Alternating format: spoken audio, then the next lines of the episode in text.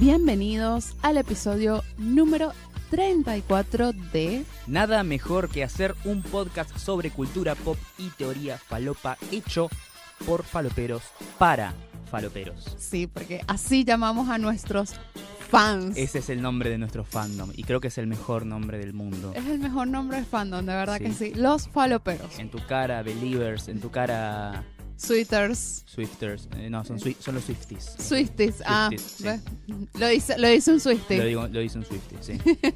Así que, bienvenidos, faloperitos y faloperitas, a este nuevo episodio de Nada Mejor que Hacer. El número 34, dijiste. El número 34 ya. ¡Wow! ¿Qué tiene de especial el número 34? Absolutamente nada. Nada. La edad de Cristo si hubiera vivido un año más. Claro. Sí. Pero bueno, Sí. 34 es un número random. O sea, es como un número así que no tiene como nada sí, especial. o sea, cuando pensás que le juego a la quiniela, nunca se te viene a la mente el 34. No, ¿verdad que no? No. es un número especial. No sé, no es O como sea, el 13, el 17, el claro, 7. El 33, por 33. ejemplo. Sí. Pero Sí. el 34 es como ah, es como el hijo del medio de los números. Claro, sí. Cuando llegue a tener 34 años, creo que, no sé, no me va a emocionar cumplir Claro. 34. Está cerca, así que prepárate. No, si yo tengo 23. No, tus novios Así- tienen 23. ¡No! tu ejército de chongos prepúberes. ¿Quién te conoce, Tigresa del Oriente? Diego Yes. Así es. Bueno, Mariano, eh, nos presentamos, por favor. Ah, cierto, Bueno. yo soy Mariano. Sí, preséntate. Hola, presente. Mi nombre es Mariano. Mi nombre es Mariano Patruco, soy periodista. Soy crítico de cine, estuve sacándole chispa a mi, a mi credencial del Bafisi en la última semana, ¿sí? Porque tengo que validar mi título. Me sentía como Rocky luchando contra Apollo Creed. La próxima Baja Canes. Ojalá. Próximo paso. No, no, tranqui. Mar del Plata. No, Mar del Plata. Ah, Es así la, el, la caminata. Bafisi, Mar del Plata. ¿Cuál sería el siguiente? Locarno, Mm, Berlín, El TIF. Venecia. ¿El TIF? ¿El TIF? No. Eh, Sí, el TIF ahí en el medio entre Berlín y. Venecia. Em, ¿Qué más? Berlín, Venecia y ya está, Cannes. Cannes, sí. Sí. Bueno, Y- para los que no saben, hablamos como de todos los festivales de cine más importantes Sí. del mundo. Donde se ven las películas que ustedes no van a ver porque, no sé, ven- Las distribuidoras no traen esas pelis. no, obvio, ven, ven Transformers, ven Rampage. Ven no, no, ustedes no. Nuestros oyentes, quiero creer que nuestros oyentes son más inteligentes o son menos pelotudos que la gente que ve Rampage y Transformers. Y sí. Bueno, eh, y mi nombre es Jessica Gutiérrez. Sí, Sí. Puedo, puedo dar fe de eso. Y soy... ¿Qué soy? Yo ya no sé. Tengo un trabajo en una agencia de publicidad de lunes a viernes. Sí. Sos venezolana, eso seguro. Sí. Eso sí, soy venezolana. Sí. Y gente, Y a mucha honra. es mucha honra. No, ya no sé si quiero ser venezolana. Cada día me arrepiento más de, de ser venezolana. Lo bueno es que sos venezolana, pero no, no haces una bandera de tu venezolalitud. Es así. Porque es como, vos sos venezolana, pero no te tienen como, ay, ella es la venezolana. No. No. Ella es, ella es. No, y me encanta y me siento orgullosa de eso, la verdad. Que da la casualidad que es venezolana, pero no es un rasgo que la defina propiamente dicho. La- lo que pasa es que ya Catherine Fulop capitalizó eso. Sí, es verdad. Entonces yo ya no puedo hacerlo, ya no, ya no es cool. En Argentina no hay mujeres famosas que sean venezolanas y no hay mujeres famosas que sean brasileras porque hubo dos personas que en los años 90 Sí, 90. o finales de los 80 tal vez vinieron y es como que se apropiaron de la bandera. Sí. Catherine Fulop por Venezuela y Anamá Ferreira por Brasil. Son dos mujeres que es como que ya está, el, el cupo que había de- en, en la farándula argentina de, de extranjeros ya lo, ya lo tomaron ellas. Ya lo tomaron ellas. y Entonces, nunca lo soltaron. cla- y no lo suelto. O sea, 30 años viviendo acá y tipo, no, sí, porque Venezuela, no sé qué. Yo, ay, basta. Anamá Ferreira lleva viviendo más tiempo acá que el que yo llevo vivo, ¿sí? Sí. Y todavía habla como el culo en portuñol. Dale, flaca. sí, son más argentina que, que Sí. cualquiera acá. O sea, yo me voy dos semanas a Córdoba y vuelvo diciendo, eh, culeo, ¿cómo andás? Y vos en treinta y pico de años no pudiste sacarte el acento. Eso, es así, o sea, como que ya, ya eso pasó de moda. La verdad que, Sí. o sea, el, el que venga acá... Bueno, pero es, es un poco su personaje, ¿no? Es como se, se instalaron y a esta altura no sé si están como en condiciones de reinventarse. Sí, no, bueno, Catherine Fulop ya, ya no, No. ya no. O sea, es, es lo que le garpa a ella, el, el- la venezonalidad. Pero bueno, yo, yo no me aprovecho de eso, o sea, soy venezolana, pero no ando todo el día, ay, porque las arepas, porque la salsa, porque el Caribe, porque la playa. Ay, no, Sí. chicos, qué, qué fastidio, de verdad. que, ay, no. Y además tengo amigos de muchísimos países. O Sí. sea, Es verdad. O sea, no, no, no es, no solamente tengo ami- amigos argentinos, tengo amigos brasileros, austriacos, mexicanos, o sea, te- tengo un montón de amigos de distintos países. Entonces tampoco Así es. ser distinto no, no, no me parece algo cool, Tu cumpleaños parece una asamblea de la ONU, más o menos. más o menos, la verdad. Y bueno, y además soy serióloga, Sí, influencer de Netflix. sí. Mm, ¿Qué más? Guionista, Guionista. guionista, Guionista part-time. Guionista part-time. Guionista por hobby. Por hobby. Hasta que un día... ¿Será que un día me dedico al guion de verdad? Lo he pensado. Yo creo que el día que lo hagas, ese es el día que la rompes. Pero tiene que ser. O sea, no es como, ay, no, voy a escribir así un guion. No, va a ser.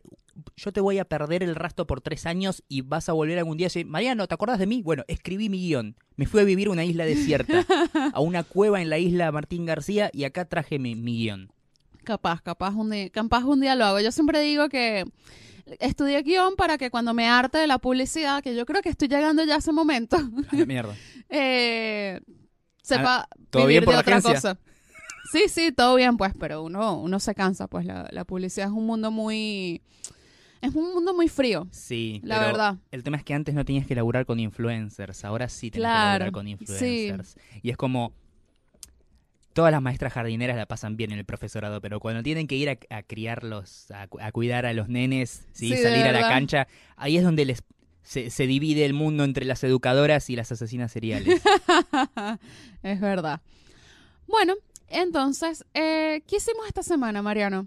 Un montón de cosas. Fin de la sección, no mentira. No, esta semana yo creo que vivía en el cine. Sí, o yo- sea- a ver, si vos viviste en el cine, No, si vos viviste en el cine, mierda, ¿qué habré hecho yo? no, no, pasamos toda, toda la semana yendo al cine. O sea, Sí, no, o sea, creo que nunca había ido tanto al cine en una semana. O sea, conté, fui a ver, a, a ver seis películas en una semana. Sí, a mí me, me dijeron, bueno, Y con todavía esta, falta mañana. a mí me dijeron, con esta credencial del Bafisi tenés acceso a las funciones privadas de prensa gratuitas y café en la sala de prensa. Y prácticamente mi, mi sustento diario fue eso. Cine y café, cine y café, cine y café, cine y café. No sé cómo estoy vivo. No, no, no, Mariano, no sé.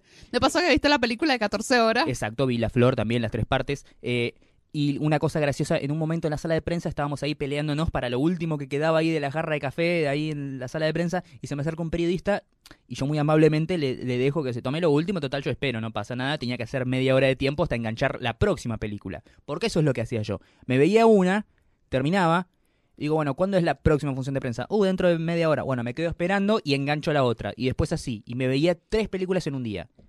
No sé cómo estoy vivo, te digo en serio. ¿sí? Y el tipo me, dije, me dice algo así como, en el mundo de los periodistas y los críticos de cine se divide todo entre los que, para arrancar y seguir trabajando, tomamos café o alcohol. ¿Viste? Para seguir. Es así. Y el tipo dice, porque si no, eh, te- verte Te- tres películas sin café en el medio, dice, te empieza, te empieza a temblar todo. Sí. Yo digo, bueno, yo no gano tanto como para, para costearme el alcohol, por lo tanto, me quedo con el café. Pero no tomas alcohol. No, pero si sigo Mm. por este camino, yo creo que dentro de tres Bafisi ya empiezo. Ya me llevo la petaca ahí a la, a la función. Acá la función. Este, este año fui, fui sanito, me llevé la botellita de jugo y el paquete de galletitas para comer ahí en los intervalos de la flor. Claro. Y Un par, un par pelaron tupper con sanguchito de miga. Bueno, hoy, hoy, yo, hoy yo fui a una función de prensa también y había una co- comiéndose un sándwich en la, función de prensa. Y yo, ah, bueno, Sí. tranqui.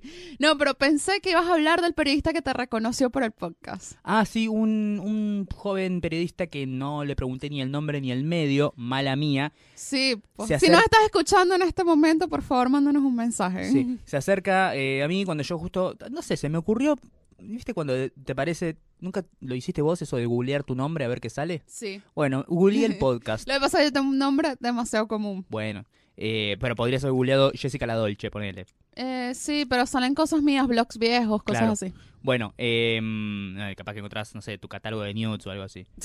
Eh, No. Yo a mí se me ocurrió googlear el podcast. Sí, sí. Puse nada mejor que hacer podcast y me fijé ahí que, que llegaba y abrí un par de pestañas que estaban ahí nuestros perfiles en los distintos eh, podcatchers y etcétera. Se me acerca un pibe atrás y me dice, ah, vos sos el del podcast. Yo le digo, sí. Ah, qué bueno, escuché un par de capítulos. Tampoco era que era, que era fan, ¿viste? Me dice, No, escuché un par de capítulos, está bueno. Ah, sí, qué copado, bla, bla, bla. Hablamos de boludeces, después cada quien siguió para su privada de su elección. ¿Por qué no le preguntaste el medio? O sea, o cómo llegó a nosotros. Eh, María, Mariano haciendo Porque- mal el, el trabajo de investigación. porque venía de ver una película china filmada en blanco y negro que se llama Ah. The Widowed Witch Ah, y tenía ganas de, de hablar lo menos posible. ok. Bueno, está bien. Te, te perdono, te perdono. Eh, pero bueno, fuimos al cine. A ver, Sí. empiezo yo Sí, porque yo fui la primera que eh, al terminar el episodio pasado fui al cine. Y fui a ver Rampage, la película de La Roca. Estamos hablando del Bafisi y me saltás con Rampage. Fue un día genial, fue de verdad muy bueno todo. O sea, fui, fui con una amiga del laburo, fuimos a ver la peli en IMAX, Bien. comimos rico Linda antes de, experiencia. antes de entrar al cine, todo muy lindo. Nos dieron asientos en, en, el, en fila del medio, o sea, muy buena la ubicación, todo. Hasta que empezó la película. todo muy lindo. Sí, Ah, vi el tráiler de Avengers en IMAX. lo mejor de, Bueno, de la noche. sí, bueno, vi el de Los Increíbles 2 Uh. en IMAX y el de y ese y el de Avengers que se me pararon los pelitos así de que ah Del brazo. del brazo sí Ah, está como en como en la parte de Spider-Man Sí, sí, sí. directamente así esa parte se ve increíble y bueno después vi Rampart que no me acuerdo la película creo que ya la borré de mi mente Está bien. Como todo, como todo evento traumático hay que reprimir ese recuerdo. sí sí está reprimido totalmente no había partes que mi cerebro se fue pues o sea Está bien. Hizo bien. hizo bien, o sea, despegó de mi cabeza y, y no supe más. No, chicos, no vayan a ver esas películas, por favor. Yo creo que es una de esas películas que eh, tenés que ir a ver solamente si sos fanático del intérprete. O sea, si sos fanático de, de The Rock, primero, Sí. qué existencia miserable la tuya. Segundo, está bien, la vas a disfrutar. Sos la única persona en el planeta Tierra que puede llegar a disfrutar esa película. Exacto. Y para que no digan, ah, no, ustedes porque son unos haters de Warner que tiraron mierda a Justice League. No, a ver, ¿cuánto tiempo hablamos excelente de Ready Player One, alto peliculón? Y sí, Bueno, eso Esto- es de Warner, güey. esto lo hicieron. O sea, Ready Player One, el guion lo escribieron con las manos, esto lo escribieron con el culo. Se metieron un lápiz ahí y. Nada. ¿Qué guion? ¿Qué guion escriben? Sí. Eso no era ni un guion. Eh, pero no, chicos, de verdad que malísima, malísima. Eh, no, no hace falta. O sea, yo fui, o sea, antes que me digan, entonces, ¿para qué la fuiste a ver? Bueno, porque las entradas eran gratis, chicos. O sea, y no tenía Sí. nada que hacer sábado a la noche. Bueno, vamos al cine gratis. Yo lo que no podía creer es que había gente alrededor mío que pagó por esa entrada. O sea, y no solamente pagó, o sea, ¿sabes cuánto sale una entrada en IMAX? Más de 300 pesos. Sí. ¿Sabes? De verdad hay que tener ganas. Era, era toda gente adinerada, quiero creer. Gente que le sobra la plata y necesita, necesita alargarla en. Me imagino, porque de verdad, o sea, no, no, no hay forma. O sea, porque ni el IMAX sa- salvaba la, la, la experiencia terrible No, no, no. de Por eso. favor. Menos mal, al día siguiente fuimos a ver algo mucho más interesante. Sí. Bueno, ¿tú qué fuiste a ver temprano el domingo? Porque nos vimos fue más tarde. El domingo. Sí. ¿Qué es lo que vimos el domingo? Trainspotting. El domingo fuimos a ver Trainspotting. Sí. Eh, y el. eh, ah, viste la, la segunda parte de la flor, ¿no fue? La tercera parte. de Ah, la tercera El parte. domingo vi la tercera parte de La Flor. Eh, excelente película, como no solamente las, sus partes individuales, sino teniéndola en cuenta como un todo.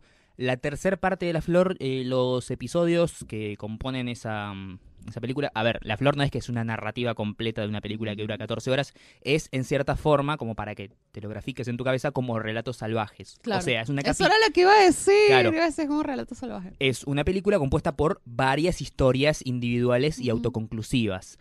Pero la diferencia es que en Relatos Salvajes no se cruzan, en La Flor tampoco, pero tampoco están unidas por algún hilo conductor temático o narrativo.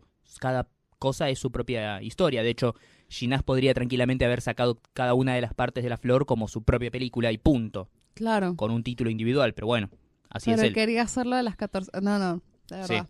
Bueno, no, pero vi la tercera parte que, a pesar de que me gustó, es la que menos me gustó de las tres. Eso no significa que sea mala. Las primeras dos para mí son un 10 y esta es un 8. Ah, bueno. está, está muy bien igual. Pero las primeras dos, sinceramente, me, me fascinaron. Muy bien. Así que cuando la estrenen en el Village o en la sala Lugones, agárrate porque ese día te llevo los pelos. Sí, no, bueno, ahora que dijeron que, bueno, La Flor ganó el, La- la el premio en la mejor película en la competencia internacional. nacional. Y uno de los premios es estrenarse en las salas del Village. Así es, así que la gente del Village seguro va a estar agradecida. que tiene que ver cómo mierda hace para programar una película que dura 14 horas dividida en tres funciones. Dividida en tres funciones. Sí, yo creo que van a hacer una entrada, no sé. Claro, una, No van a ser entradas aparte, o sea, una, es una absurdo. entrada ¿no? troquelada que cuando te, te cortan el pedazo Sí, de la parte eso. 1, el pedazo de la parte 2. Claro, tiene que ser eso. Sí. O sea, porque... Y además y tenés- cobrártela como una sola función. Claro, Pues yo a- no voy a pagar 600 pesos por una... Por, No, de hecho en el Bafisi la entrada, el precio básico de la entrada era 55 pesos. Claro. Si vos querías comprar entradas para la flor, cada una de las tres partes te salía 20. Ah, claro, exacto. Y terminabas redondeando más o menos el precio de una entrada claro. completa. Completa. Yo creo que van a tener que hacer algo así y además van a tener que darle el mismo tiempo de exhibición a las tres partes para que la gente la vaya a ver. O sea, no sé, una semana para ver la parte 1, una semana para ver la parte 2, una semana para, ver la parte 3. tres. Y que se puedan comprar también individualmente si Sí. quieres. O sea, poner, Claro. Bueno, yo te aseguro que la vamos a ir a ver. Sí, Te- bien, te, te bien. lo prometo, te lo prometo que eso va a pasar. Eso sí, café Sí, obvio, Café. obvio. y topper. Llamo un topper, Sí, en sí, serio. sí, Un topper con pequeño. no sé. sí. Una cosa así. Bueno, después fuimos a ver Transporting. Gran película. Gran película. Bueno, si no han visto Transporting, ¿qué hicieron con su vida? Película eh, icónica, definitiva del cine de los 90, 90. sí, sí. Eh, también, película de una generación entera. sí, película controversial. Pocas veces en el cine, por lo menos en el cine mainstream, se había visto Mm. un tratamiento tan crudo y real de lo que es la drogadicción. Eh, Ujú. y tercero, película genial, excelente y que no envejeció ni un poco. No, Y si envejeció, fue como el vino, o sea, mejoró con el tiempo. sí, mejoró. O sea, es, es excelente. A veces vos ves cosas de los 90 que digo, está bueno, está buena la música, todo, pero siento que toda esta problemática me quedó, o esta temática, eh, me, me quedó en el tiempo. Y en este caso no. Igual, mm, aunque no creo que envejeció, sí creo que quedó siendo la voz de una generación. O sea, yo creo que ninguna Sí. generación de ahorita, o sea, que tenga esa edad que tenían los de Transporting en ese momento, ponerle alguien de 20 años, ahorita no creo que se identifique con estos chicos. Sí, sí, no, yo estoy, estoy hablando de, de la experiencia de ver la película. Claro, sí, ver sí. la película y decir, esto quedó viejo. No, esto no, No, quedó no, no, viejo. no quedó viejo, pero no es actual. No, obvio. No, pero digo, sí es vigente, no es una cosa que digas y digo, oh, esto. no. No, no. Además, bueno, conocimos a Spook Ewan Bremer, Iwan Bremer. así es, eh, el hombre que, viste que él tiene cara de, de drogón de por sí. Sí, tiene, ¿viste? O sea, eh, eh, estaba, era, era un Tiene poco... más cara de dragón que de Juan McGregor. Definitivamente, Sí. definitivamente. Eh, pero no, está, está muy bien. Bueno, actor que no solamente estuvo en las dos entregas de Trainspotting, también hace poco estuvo en Wonder Woman, hizo Ah, sí. otros proyectos suyos independientes. De hecho, en el Bafisi se proyectó una película que él produjo que se llama No Song to Sing. Dieron un, creo que es un corto que se llama The Acid House, donde él también protagonista y donde él también hace de drogadicto. No, pero es un gran actor, dio un, un workshop, una clase de, de- de actuación. eh, bien, copado, un genio. Sí, sí, genial. Fue lindo que, nada, y que hubiese ese Q&A, ¿sabes? Sí. Como esa... Muy lindo que el Baficio ojalá puedas traer siempre actores o directores de, Sí. de pelis. Y también seguimos en nuestras giras cinéfilas ese mismo día y después fuimos a ver Hairspray, la original, Sí, no la de Travolta. no la de Travolta, que yo no la había visto nunca en mi vida, jamás, ¿No? jamás, jamás la había visto. Y me encantó. Sí, O sea, yo vi la de Travolta, así es. punto. Vimos, Pero- eh, la vimos en una proyección al aire libre, ahí en Plaza Francia, cerca del cementerio de la Recoleta, presentada por John Waters, el mismísimo director y guionista de la película. Un puto hermoso John Waters. Divino, divino. Sí. Eh, no, la verdad que la pasamos muy bien. A mí Sí. me, me encanta porque es un, es un musical donde no se canta, porque las canciones son canciones de, de verdad, que sonaban en la radio, canciones de discos. Eh, de, de hecho, es, es como una de las eh, de los grandes eh, gimmicks, de los grandes tropos de la cinematografía de John Waters, que la música sirve para contar la historia, pero no, no, no porque canten, no es como Grease, por ejemplo. Claro, ¿sí? no. Y, y está muy bueno. De hecho, él contaba que mm, cuando él hacía las películas, las hacía independientes. Él no se molestaba por fijarse si el tema de los derechos de las canciones, él ponía las canciones y punto. ¿sí? Después cuando quería, por ejemplo, para hacer la eh, edición por el aniversario de la edición en DVD de, mm, o en Blu-ray, no me acuerdo, de Pink Flamingos, que aparece, no sé, 10 segundos de una canción de los Beatles o algo así. El presupuesto de Pink Flamingos era de 10 mil dólares y por poner la canción tenía que pagar como, no sé, 200 mil dólares por, por querer editarla legalmente, Claro. porque ahí sí tenías que pagar derechos y no era una Claro. cosa independiente que se veía solamente en las trasnoches. Eh, no, fue un quilombo. Un quilombo. Bueno, muy lindo. Además la vimos al aire libre. Sí. El clima estaba muy lindo también. Sí, musical que habla un poco sobre uno de los temas que también a John Waters le encanta hacer. Uno de ellos es satirizar eh, elementos que eran muy, muy clásicos o muy típicos de la sociedad, los valores de la sociedad americana en los 50 y en los 60, que es donde él se crió. Y otra cosa que le gustaba era agarrar a todos esos grupos eh, marginados, ya sea por su condición social, por su condición racial, por su aspecto físico, lo que sea, y convertirlos en los protagonistas de la historia, ponerlos al frente y al centro. Y esta película, bueno, hace las dos cosas. Hace eso, sí. Muy bueno. De verdad que sí, la pasé genial. Y bueno, el lunes tú fuiste al Bafisi. El lunes Mm. yo fui al Bafisi. Sí. ¿Qué viste el lunes? Ya te digo. Ya ni, Mariano ni se acuerda ya. El lunes fui a ver una película, una comedia chilena que estaba también dentro de la competencia internacional, que no esperaba que me guste tanto, pero me encantó, me cagué de risa. Se llama Dry Martina, de un cineasta chileno que se Ah. llama Che Sandoval. Es una- una coproducción Argentina-Chile. Muy buena, muy divertida. Espero que tenga algún estreno comercial, aunque sea a pequeña escala, porque es una película que merece ser vista. Me gustó muchísimo. Cuenta la historia de una cantante pop melódica que tiene un problema. Ella como que tuvo a una pareja que fue como el mejor amante de su vida y desde que se separó de ese hombre, ella no solo como que pierde el deseo sexual, sino que está dry, seca Seca. literalmente seca. Un día aparece una fan loca de ella que puede ser una medio hermana bastarda de ella, que anda a saber si es verdad o no. Y bueno, quiere que ella, la, la fan quiere que esta, hacerse el ADN para saber si esta mina que es su ídola es su hermana y bla, bla, bla, bla, bla. Ella no quiere saber nada hasta que lo conoce al novio de esta posible hermana suya. Y ahí es cuando se reactiva su deseo y dice, bueno, voy, voy a Chile con, con vos a conocer a tu familia, a ver el tema del ADN y demás. Y de paso voy a ver si me puedo garchar a tu novio. es muy buena. Es muy, Es muy buena. buena. Está bueno. Bueno, después fuimos a ver, creo que lo más Bafisi que vimos esta semana. Definitivamente. Eh, fuimos a ver Star o Estrellita, que la habíamos comentado acá cuando hicimos el especial con Leonardo Espósito y mm, Diego Papi. sí, Ah, ese mismo día fuiste a la presentación del libro de los 20 años del Bafisi, que también estuvo Diego Papi, estuvo Leonardo Espósito. sí, muy linda. eh, una historia sobre bueno los 20 años del Bafisi contando bueno, no solamente la historia del festival, sino un montón de anécdotas muy geniales con los cineastas que hubo, con los eh, actores, con los invitados, con cómo se programa y se arma el festival. A mí, sinceramente, me gustó. Voy a ver si por ahí lo compro algún día. Bueno, y vimos esta película que era 99 minutos de planos de estrellas. Sí, de, De- Johan Lerf. de Johan Lur, que también estaba ahí para presentar la película. Eh, me encantó. Mariano Sí. se quedó dormido, debo decir eso. Sí, bueno, pero en había, una parte. había arrancado temprano. día. Él arrancó temprano, lo perdono, lo perdono. Pero a mí me encantó, o sea, me pareció fascinante el Sí. tema de la obsesión con los planos de las estrellas. Después el mismo director contó un par de anécdotas. Por ejemplo, bueno, una de las más divertidas fue que el plano de las estrellas de Titanic aparece dos veces. Y es porque cuando la película se estrenó en el 97, el plano de estrellas era un plano que estaba mal, que estaba Sí. errado, era como un plano espejo. Sí, sí, o sea, tenían que hacer el cielo estrellado de ese día y es como que habían hecho un pedacito y decir, ah, no, y los, los que hacían de los efectos especiales que tenían que hacer las estrellas, digo, ah, copia y pegalo y listo, y completamos el cielo. Y listo, chao. Y una eh, Astróloga, ast- astrónoma. astrónoma, astrónoma se dio cuenta Sí, se dio cuenta y se lo marcó a James Cameron. Entonces, por eso, cuando hicieron la, la reedición en el 2012, eh, James Cameron pidió que por favor le hiciera un cielo de verdad, pues. Sí. Entonces aparece dos veces por eso.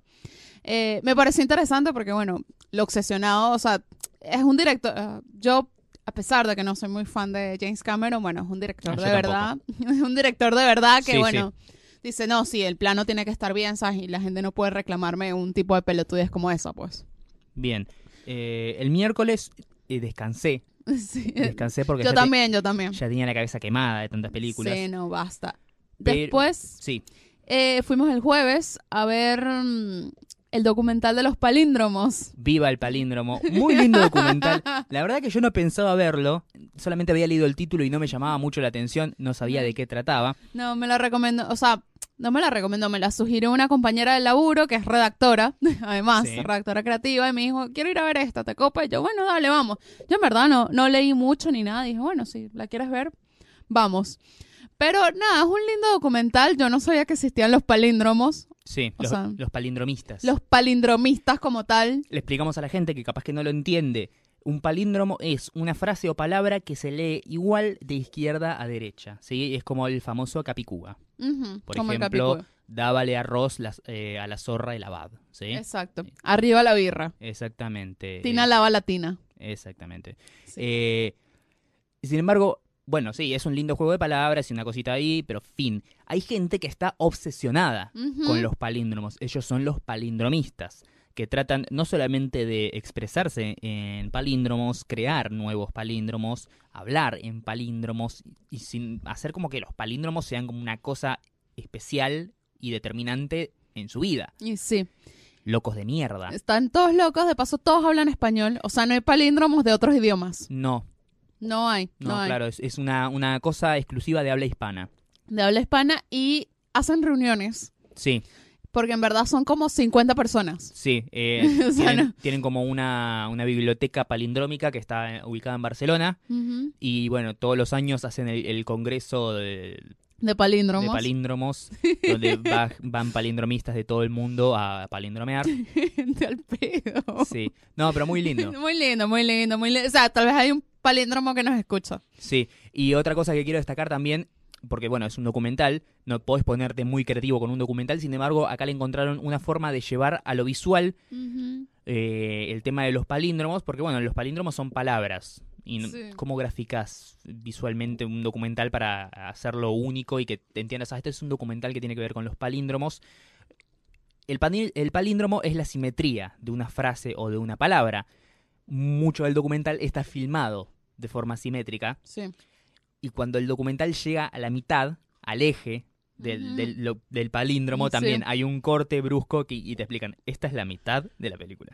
Sí, no, de paso, hay un día del palíndromo. Sí, O hay sea, un y lo celebran palíndromo. el 2 de julio, ¿es? Sí, Que es justo el día, La mitad del año. mitad del año, justo, y tipo, a la hora que tipo, el mundo, el, el planeta Tierra está en toda la mitad de la rotación, se llaman todos por Sky y dicen, justo estamos en este momento en la mitad. No, obsesiones raras de la vida, pues. Pero hay fetiches más raros todavía. Bien, yo el jueves había arrancado más temprano también, vi tres películas.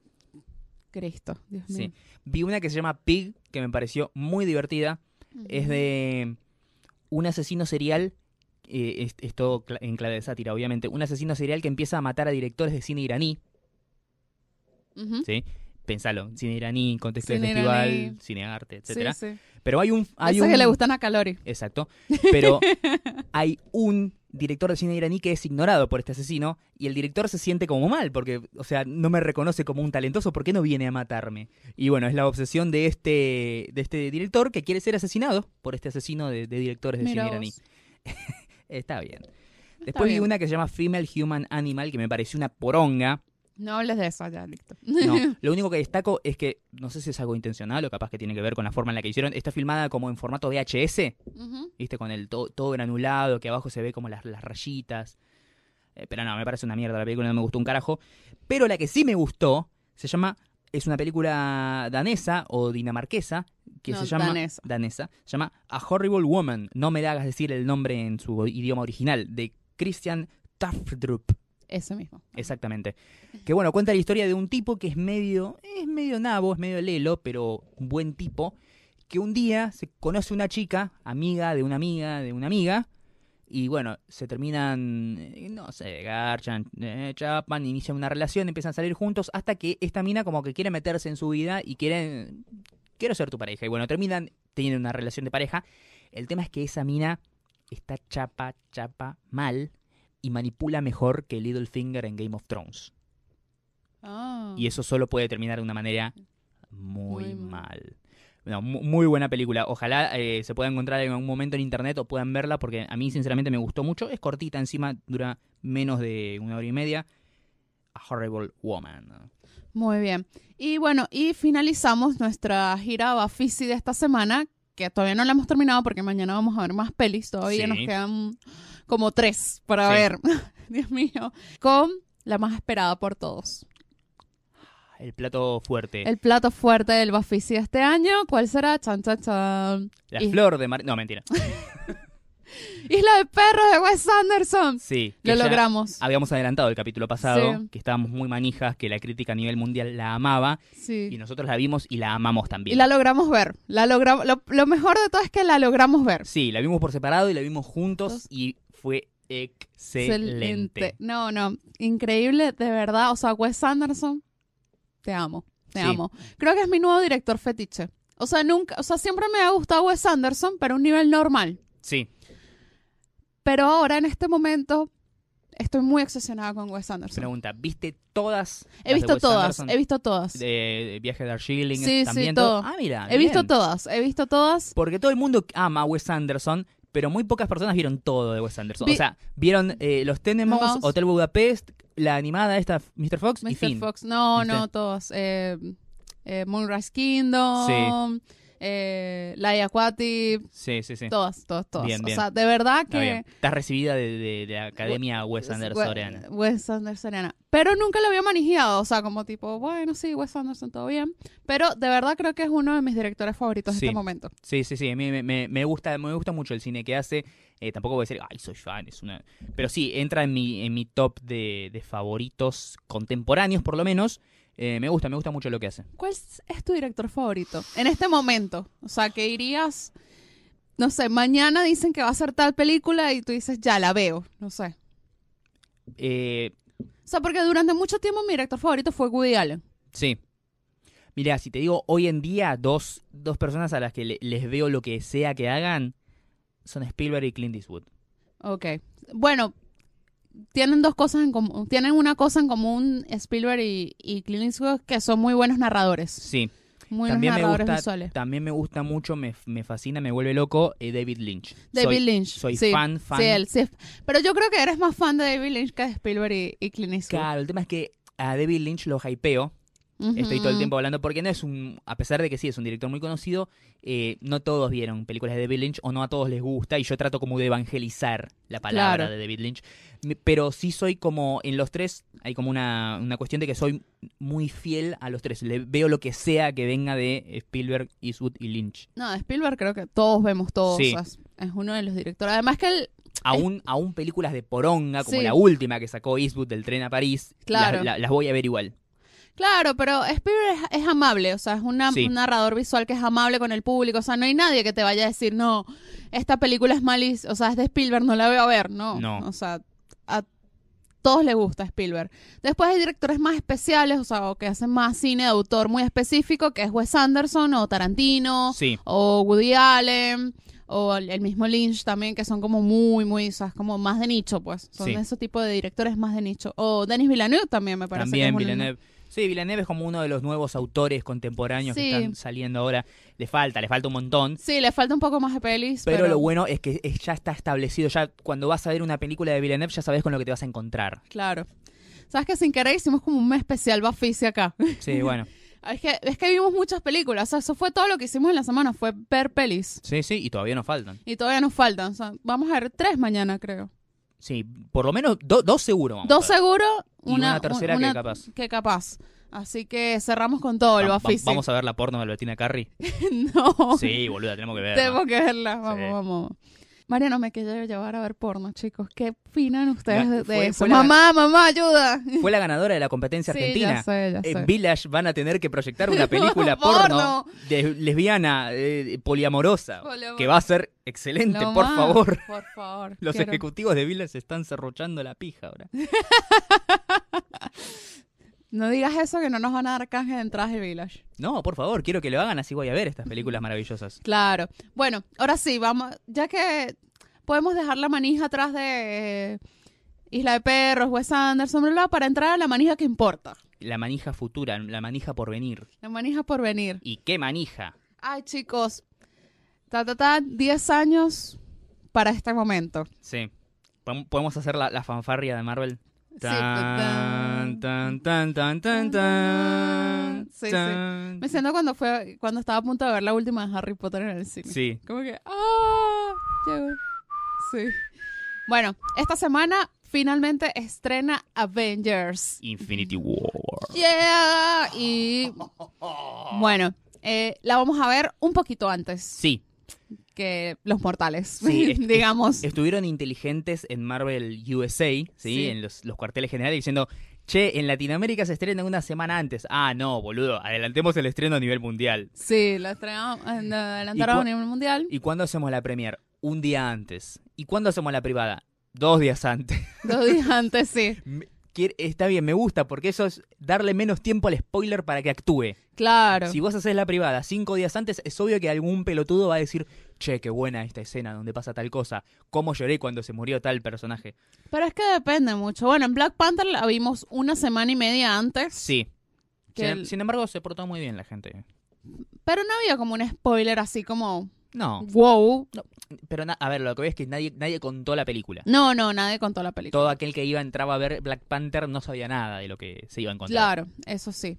Pero bueno, acá sí la vamos a ver un poquito antes, vamos a tener, así que bueno, atentos. Estén muy pendientes, muy, muy pendientes de el Twitter de Mariano y el mío, porque vamos a estar ahí, vamos a lanzar un tweetcito seguro Sí. diciendo algo de la película. Sí. Yo, yo soy como- breve siempre. No como esos periodistas pelotudos Mm. que van a la, a la privada de prensa y avisan por Twitter que como odio Marvel voy a spoilear la película ni bien salga.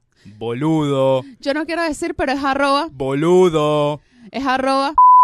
Bueno, yo siempre, yo, yo soy, eh, yo voy cortito del pie cuando una película la veo antes y me gusta. Sí. Tipo digo, tienen que ir a ver Deadpool. O tienen que ir a ver Ready Player One. Yo siempre O sea, pienso, listo, o sea, lo dejo cortito al pie. yo siempre pienso las películas, primero cuando recomiendo una película, o sea, qué sé yo, yo fui a ver eh, esta, no sé, a Horrible Woman, por ejemplo, pero yo no sé si a alguien le da para ver una película danesa, así que capaz Claro. que no, no la recomiendo, digo, tienen que ir a verla, sí o sí. Claro, exacto. Pero yo me pienso, me pongo en la cabeza del público general que va a ver películas y pienso la película como una inversión no solamente de tiempo, sino de plata. Claro. Sí, o sea, esta película vale mi tiempo, o sea, vale mi viaje hasta el cine, ver la película, salir y volver a casa, vale 200 mangos lo que vale una entrada.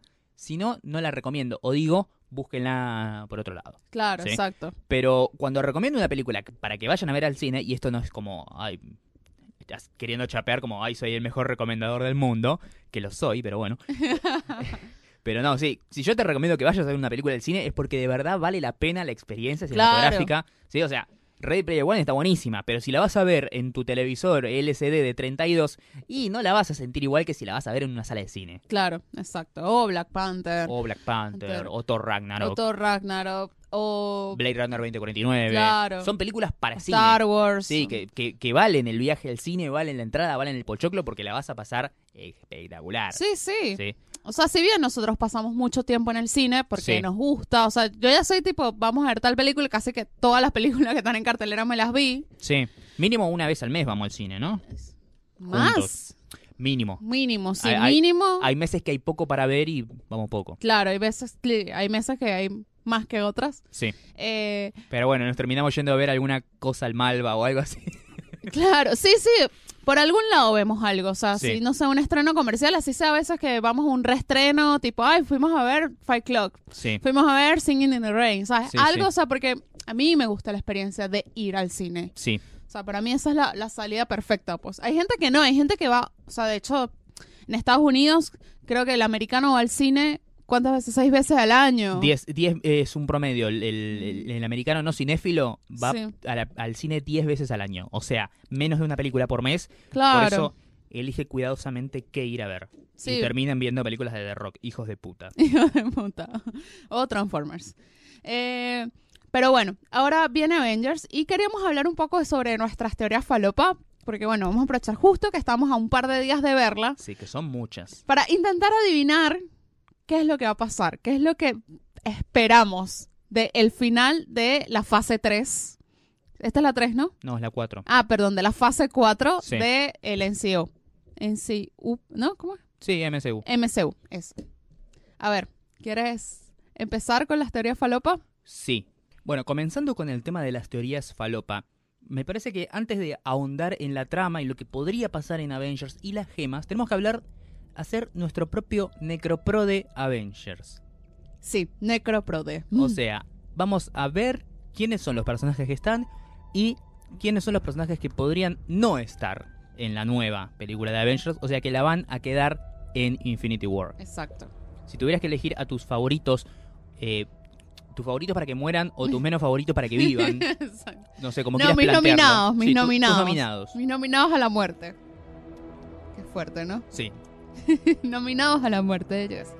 Bueno, el Capi, Capitán América. Capitán América, eh, Tony Stark.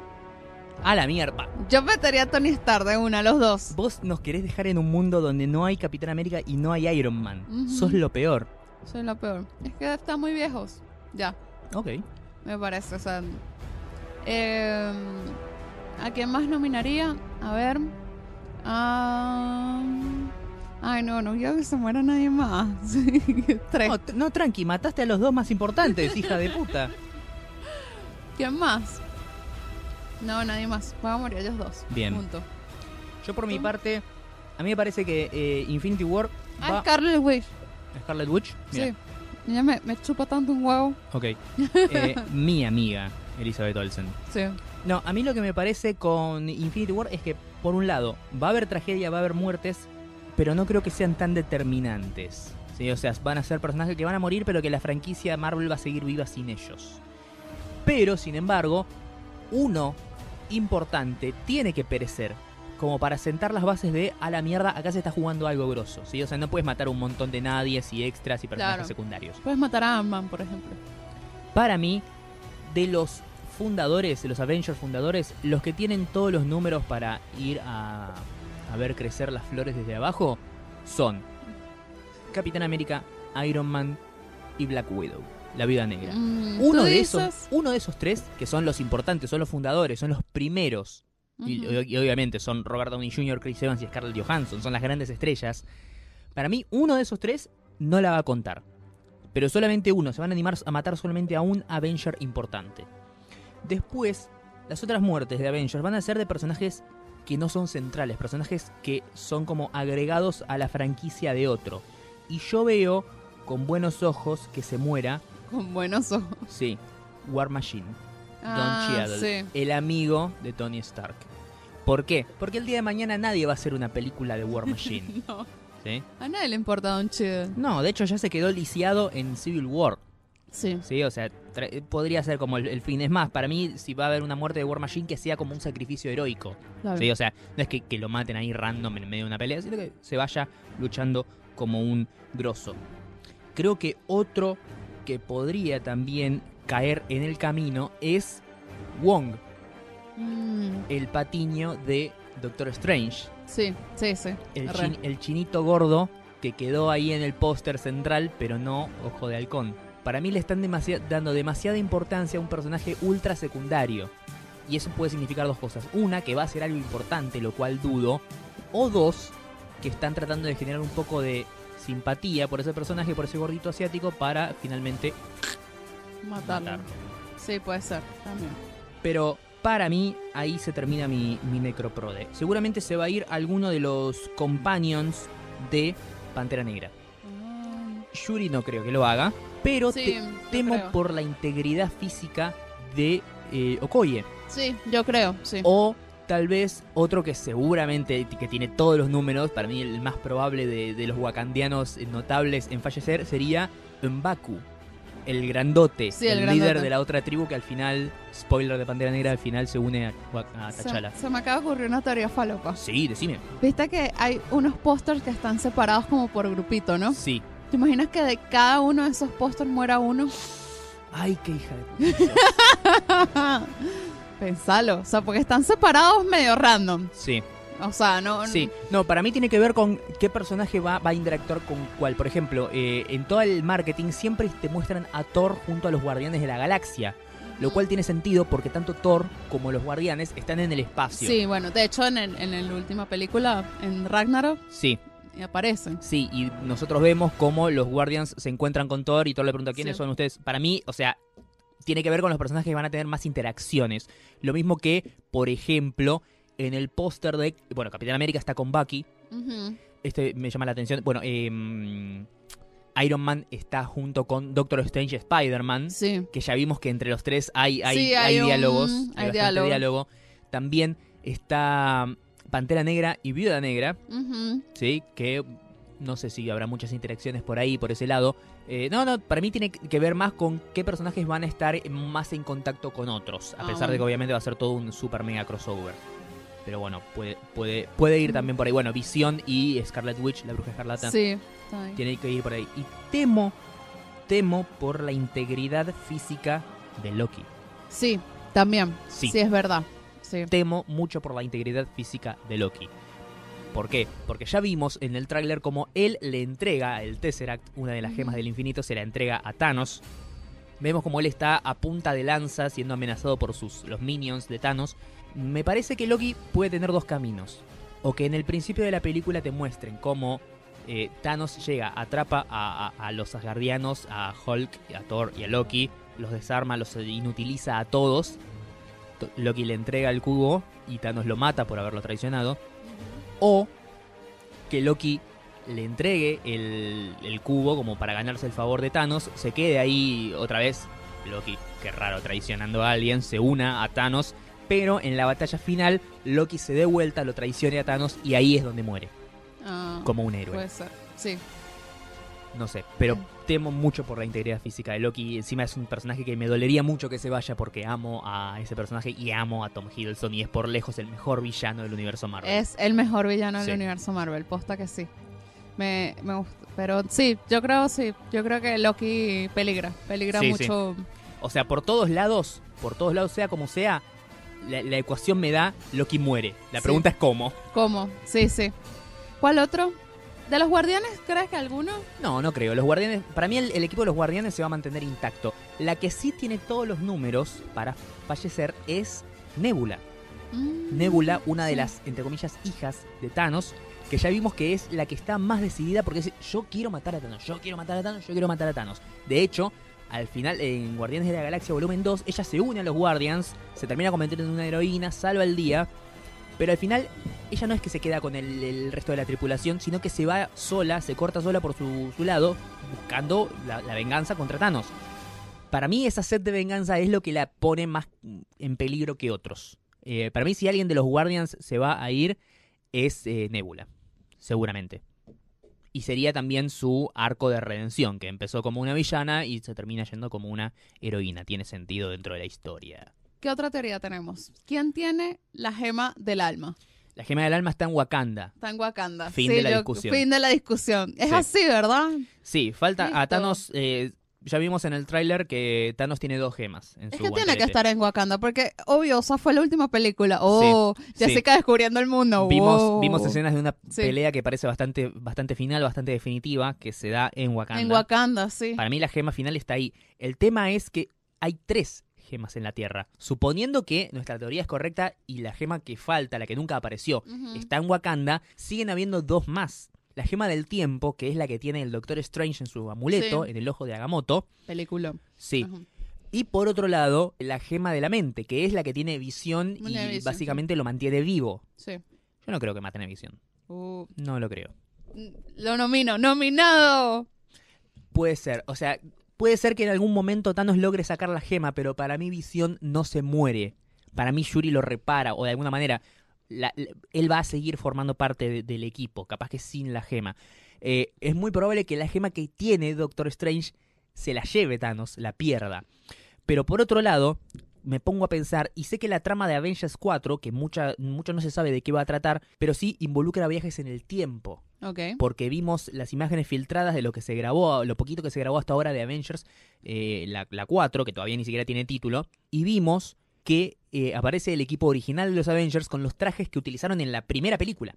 Ah. O es un viaje en el tiempo, o es un flashback. Yo me la juego por viajes en el tiempo. Sobre todo porque me imagino cuál puede ser el personaje villano que aparezca en Avengers 4.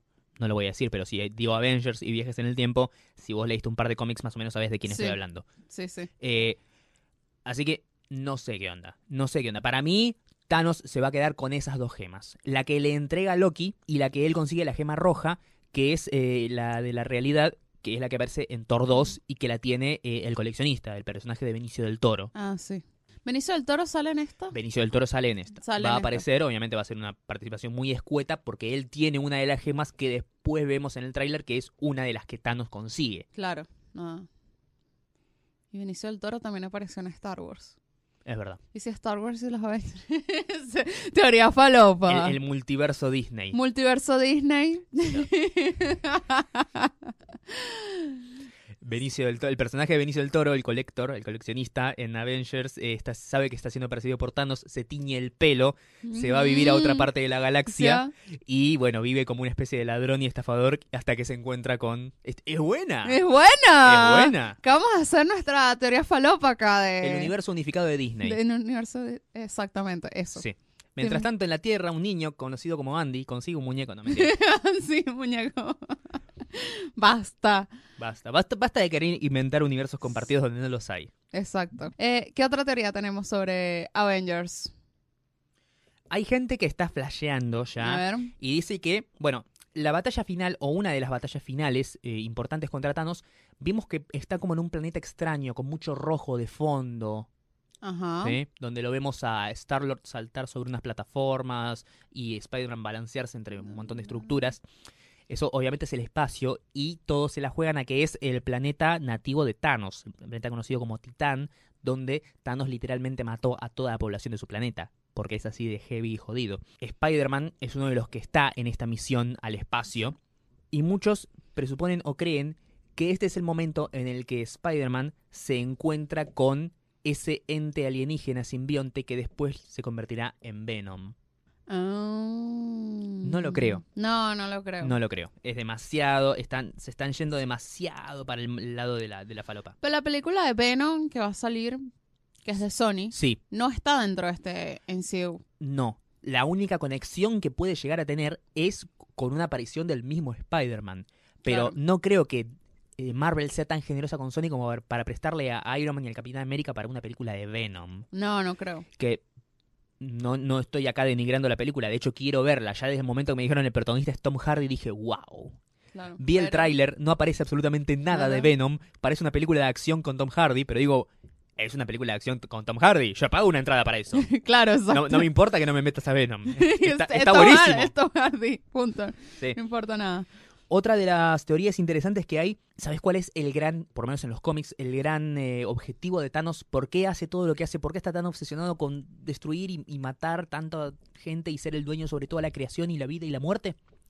¿Por qué? Thanos está enamorado de la muerte, pero de la representación física de la muerte. La muerte aparece ante Thanos como una especie de mujer cadavérica, pero sexy, Mm, y Thanos está enamorado de ella. Por eso es que él está tan obsesionado con todo eso y todo lo que hace es para impresionarla. Thanos es básicamente un boludo, un sí. lloraconcha. Sí, sí. Bueno, Llora concha. en eh, Thor Ragnarok conocimos a el personaje de eh, Kate Blanchett, Hela, la diosa asgardiana de la muerte. De la muerte. ¿Será Ah. Hela la versión del universo Marvel de la muerte de la que Thanos está tan enamorado? ¿Volveremos a ver a Kate Blanchett? Qué buena teoría falopa. Me encantaría. encanta. Si eso significa rescatar a Kate Blanchett para que siga apareciendo en más películas, yo voto a favor. Increíble. De paso, la estética de ella como villana era impresionante. Me Sí. encantó. Es- me gusta esa teoría, me gusta, me gusta. De paso, si aparece Kate Blanchett en medio de, de Infinity War, sería como una sorpresa para todos, ¿no? Sí, Porque no se sabe nada de eso, o sea, como no existe. sí. Hay una. Tema random. Kate Sí. Blanchett es jurado de, Del de Cannes, del sí. Festival de Cannes. eh, hay una teoría también que está dando vueltas por ahí que dicen que eh, Thanos es el líder supremo Snoke de Star Wars. Eh, lo dudo, lo dudo. Bueno, pero si es universo convertido, Puede ser, se, se une a la teoría falopa anterior. ser- exacto. Vimos el regreso de la eh, armadura Hulkbuster o la super armadura gigante de Iron Man que utiliza para luchar contra Hulk Sí. en eh, Avengers Age of Ultron. Hace su regreso triunfal luchando ahí contra un montón de aliens en Wakanda. Hay mucha gente que dice que dentro de esa armadura no está Iron Man, Ah. que no está Tony Stark, que de No hecho y que tampoco es un dron, sino que esa armadura está ahí luchando súper gigante y enorme y en un momento cuando está Porque es Transformers. Ah, no, ah. y en un momento cuando está toda sobrepasada de enemigos y ya así, la armadura como que explota y de adentro sale Hulk. O sea, todo este Ah. tiempo Hulk fue su propio eh, Iron Man, su Iron Hulk. Lo Ah. cual sería una revelación bastante copada. Un, un Sí. momento de, un momento de hype, de manija, obviamente. Sí, sí. Sí, sí. Tiene sentido. Tiene sentido. Eso tiene sentido también. Eh, habría que ver, obviamente, si vemos que en- durante la misma batalla están las dos armaduras juntas. En ese, bueno, ahí sí. claro. No creo que Bucky eh, el amigo del Capitán América, el Winter Soldier, muera, pero sí, en caso de que el Capitán América muera, él tiene todas las fichas para quedarse con el escudo y convertirse en el nuevo Capitán América. Lo ha, ha pasado en el cómics. Ah, bueno, si ha pasado, sí, es posible entonces. Sí, es, es posible. Eh, no creo que Sam Wilson, Falcon, muera. ¿No? El- no, no, no lo creo. Si hay un, un Avenger, digamos, entre comillas, sin poderes, que para mí podría morirse, es Black Widow, la vida negra. Sí, ¿Por qué? Porque ya sabemos que, según las fotos filtradas en el set de Avengers 4, Jeremy Renner forma parte del elenco de Avengers 4. sí. Lo mismo que Falcon forma Sí. parte del elenco de Avengers 4. Ah, Eh, la única que no, no por, por lo menos no se vio en el set de Avengers 4 es Black Widow. ¿Sabemos que va a tener su película en solitario? Sí, ya Claro. lo confirmaron y la va a tener capaz que en el 2020 o en el 2021. El tema es que tranquilamente podría ser una precuela. sí. Es que yo creo que debería ser una precuela. Seguramente va a ser una precuela. O capaz que no, capaz que hacen un equipo entre ella y el Capitán Marvel que ya había Sí, estrenado para su momento. No sé, hay que ver. Hay que ver qué es lo que pasa con Scarlett Johansson después de esta película. Si sigue vivo su personaje o no. Capitán Marvel está para el próximo año. 2019, sí señorita. 2019. O sea, falta un año. Bueno, por ahí leí igual que, que sí, que los X-Men se van a unir, los X-Men y los Cuatro Fantásticos se van a unir para, se unen para la próxima etapa del MCU. Estaría buenísimo. O sea, lo leí, lo leí hoy. em, Kevin Feige había dicho que sí, seguramente en algún punto lo haremos. Esto lo había dicho antes de que de Disney la comprara compra. Fox. De- sí. Seguramente en algún momento lo haremos, pero en el futuro inmediato, en el corto y en el mediano plazo, ya tenemos todo armado y no vamos a cambiar nada. El corto y el mediano plazo de Marvel significa toda esta fase que ya está llegando a su final, va a llegar a su final con eh, Ant-Man and the Wasp, el Sí. hombre hormiga y la avispa. Y la siguiente fase que también ya está armada, que sabemos que va a tener Avengers 4, sabemos que va a tener Capitán Marvel y otras más. Creo que, Doctor, más. creo que Doctor Strange 2, no me acuerdo. Pero bueno, va- va a haber otras más. Ok. Pero la próxima fase, no digo que está en blanco, pero sí está abierta a modificaciones. Claro. Así como Marvel sabía de antemano que, ¿Spider-Man? y claro, No. sabía de antemano, estamos negociando por Spider-Man. Bueno, en esta fase que estamos ahora, que es la 1, no la vamos a meter. En la 2 tampoco, porque ya está armada, ¿sí? Todavía no hicimos las películas, pero no vamos a cambiar toda la estructura. Si lo metemos, lo metemos recién en la tercera, Claro, que es la fase 3 donde estuvo Civil War. claro. donde apareció. Así que seguramente hagan esto. Esta fase en curso no la van a modificar. La que viene, que ya está planificada, tampoco. Pero la próxima, seguramente ahí es donde, cruzo los dedos, podamos ver al universo Marvel completo todo junto. El mundo se merece ver a Hulk cagándose a trompadas con Wolverine. Sí, pero será un nuevo Wolverine, no será Hugh Jackman, evidentemente. No sé, no lo sé. no Ni sé. será tampoco... Vos sabés que con la teoría de los multiversos se puede hacer cualquier cosa. Sí, se puede hacer cualquier cosa. Eh, y tampoco será... ¿Cómo es que se llama? ¿Hall? Eh, Edward Norton, Mark Mm, Ruffalo. Mark Ruffalo, no, Edward Norton, pero te estás hablando del año... Claro. Nadie se acuerda del Hall de Edward Norton. Pero sin embargo fue, fue una buena película. Sí, Sí, ¿te parece? A mí me gustó, o sea, no es la mejor, obviamente, fue muy opacada por las otras, es más una película de, de Hulk, o sea, no tiene ninguna conexión con el universo Marvel más, No, más allá no, de fue- solamente la, la escena postcréditos. Sin embargo, me, me gustó. Capaz que porque la película de Hulk de Ang Lee, la del 2003 con Eric Bana, me pareció una mierda. Es una mierda. Y esta es la de las películas de Hulk que hay, es la más digna. Re. Bueno, nada, ¿qué otra cosa podemos esperar? ¿Qué más? Sabemos por lo menos... Hay Guardianes de la Galaxia 3, ¿no? hay Guardianes de la Galaxia 3 que está confirmada, que va a estar en la fase 4. Yo necesito que confirmen Black Panther 2. Sí, seguramente. Ya, ya, ya confirmaron que va a haber secuela. No, no dijeron cuándo se empieza a filmar ni en Mm. qué fase va a estar, pero ya dijeron que va a haber una trilogía de Black Panther Ah, ya está trilogía, uff. y ya está confirmada la secuela. Ahí ya sabemos por imágenes filtradas del set y por. eh, Viste que siempre cuando salen los juguetes de la película spoilean cosas. Sí. Sabemos que Thor, obviamente, no recupera su martillo porque lo perdió en Thor Ragnarok, pero no va a pelear con las manos desnudas. No. Sí, va a utilizar un hacha. Un hacha de guerra nórdica. Ok. Wow. Interesante. Interesante, sí. Sí. Así que veremos qué es lo que sucede con eso. Hay gente que dice que en algún punto Thor tal vez recupere el Mjolnir o forje uno nuevo. No lo sabemos, pero estaría bueno. Me gusta, me gusta. Bien, Bueno, creo que hemos abarcado bastante. creo que teorías. hablamos bastante Sí. de Avengers. eh, Repasamos nuestro Necroprode. Sí, a ver. Yo voy por. A ver. Principales, uno de estos tres: Ajá. Black Widow, Sí, Black Widow, Capitán América y Iron Man. Capi y Iron Man. Secundarios: Wong, Wong, War Machine, War Machine. Estoy anotando, estoy anotando Sí, en serio. está- está anotando en serio. Y en Baku, el de Pantera Negra, M. Baku. Ajá, bueno, sí, eso. Bueno, yo voy por Capitán América, Sí, Iron Man. hija de puta. yo seguí matando a Iron Man. Visión habías dicho también. a Visión, sí. Y esos tres secundarios que tú marcaste. Ok, está bien. Te sumas, te sumas a mi tren de la muerte. Sí, ah, sí. y, em, Scarlet Witch, ¿no querías que muera también? Ah, y Scarlet Witch también. mala. Y Scarlet Witch, sí. No, no estoy dispuesto a vivir en un universo cinematográfico donde no haya una Elizabeth Olsen. Pero es tan inútil ella. No. El tema es que el tema es que no tiene espacio para crecer. Yo creo que ahora, cuando se vayan muriendo estos nuevos, ella va, va a. va a ser la nueva Scarlet Witch. Sí. Eh, perdón, la nueva Black Widow. Black Widow. Sí, no, para mí ella va, va a tomar ahora un lugar central. Lo mismo que Doctor Strange y tal vez Spider-Man. Tal vez. sí. Doctor Strange tiene que tomar el lugar central porque Benedict Cumberbatch lo vale. Sí, definitivamente. Ay, chicos, llamo mucho a Benedict Cumberbatch. ¿Cómo hacemos? Dios, me puede ese hombre. Dios mío. Hoy me da mucha risa porque, hablando acá de anécdotas, eh, si no lo han visto, eh, ustedes, si han visto el programa de Graham Norton Show, Sí. bueno, hay un episodio donde estuvo Benedict Cumberbatch y Benedict Cumberbatch, había un meme de él en internet Sí. que era que, se es- parecía a un castor. eh, no, a Nutrias. A nutrias, perdón, a nutrias. Y le, eh, Graham Norton pone fotos de nutrias y, y Benedict Cumberbatch tiene que imitar las fotos de la nutria. Es como lo más divertido Sí. ever. Y justo esta semana estu- eh, estuvo de vuelta Benedict Cumberbatch en Graham Norton. Y hubo más fotos de Nutrias. No, no sé. Ah, O sea, porque no lo he visto, pero nada, me, me de eso. Es como tipo, ah, me encanta. Es Sí. lo más. Benedict Cumberbatch es lo más. tendrían que hacer la, la secuela de las Nutrias de Benedict Cumberbatch. Me encanta, me encanta. Suena, suena feo la Nutria de Benedict Cumberbatch, ¿no? Porque podríamos estar hablando de otra cosa.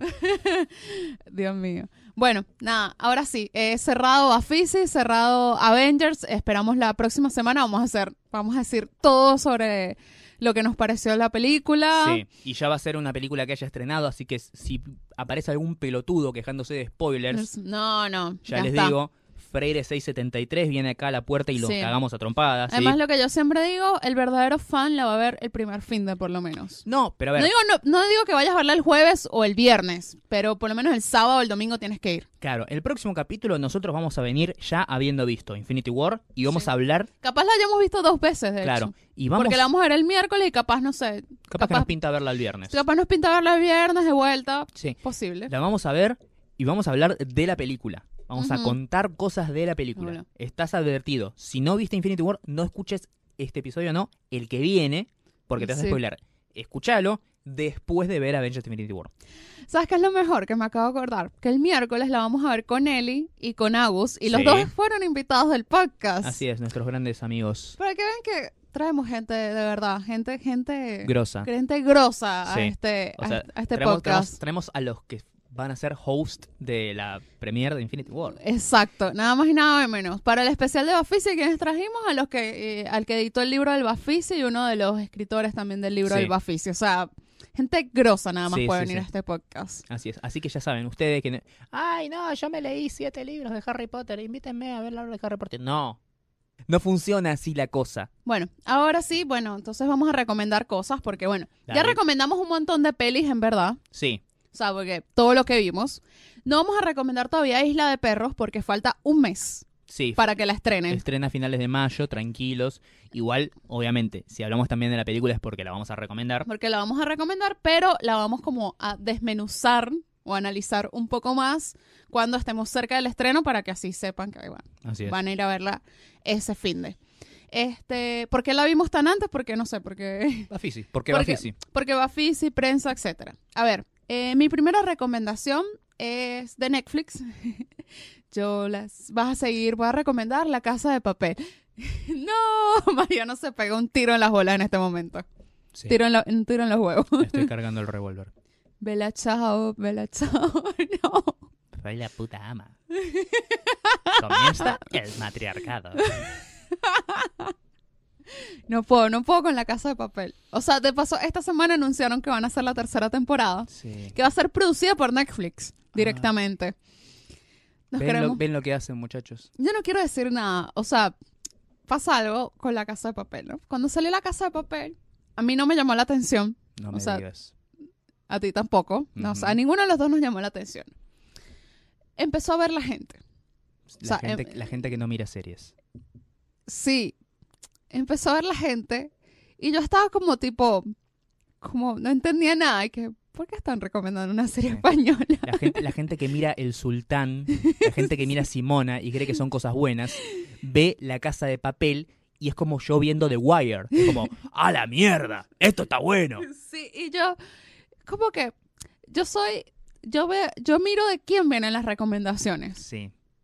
O sea, yo miro y que, que no, tienen que ver la casa de papel y fue como tipo, mm, de verdad, tengo que ver esto y yo, no, no, no creo que lo vea. No, No, no. Siguieron pasando las semanas y la serie se hizo viral, sí. viral a un nivel anormal, Sidal. sí, ya a nivel SIDA, nivel Sí. que hay remeras en la calle vendiéndose con los cositos de la casa de papel y que dicen Bella Chao y no sé qué.